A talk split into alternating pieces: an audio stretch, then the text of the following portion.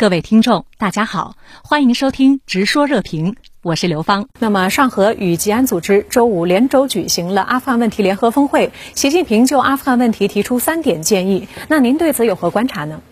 上合与吉安这两个地区多边组织举行联合峰会，那么这是迄今就阿富汗问题召开的最高级别的国际多边峰会。这呢，也是国际社会，尤其是周边国家为推动解决阿富汗问题进行的最高规格的外交努力。那我们要问了，阿富汗问题它的始作俑者是谁呢？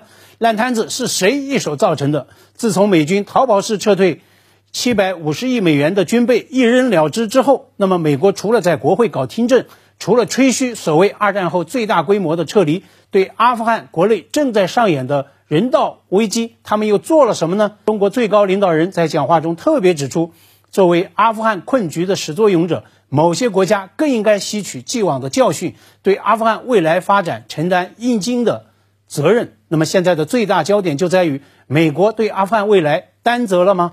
习近平提出的三点意见建议，概述起来就是推动平稳过渡、开展接触对话、帮助渡过难关这三点。那么这实际上呢，延续了中国在阿富汗问题上高度负责的一贯的立场。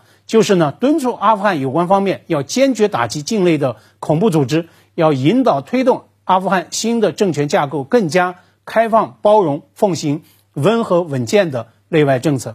同时呢，中国最高领导人也特别谈到要帮助阿富汗人民渡过难关。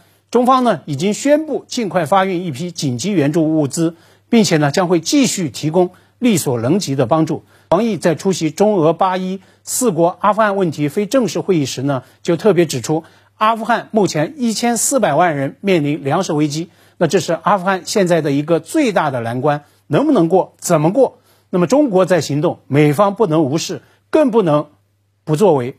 习近平在特别峰会上再度强调，要防止据守阿富汗的恐怖势力为祸四方。可以这样说。这是上合与吉安组织成员国在阿富汗问题上的最大的关切。事实上呢，协作反恐、打击三股势力一直呢是上合成员的优先合作方向。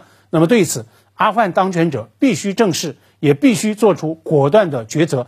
能不能全力反恐，这实际上将会最终决定阿塔政权它到底能够走多远。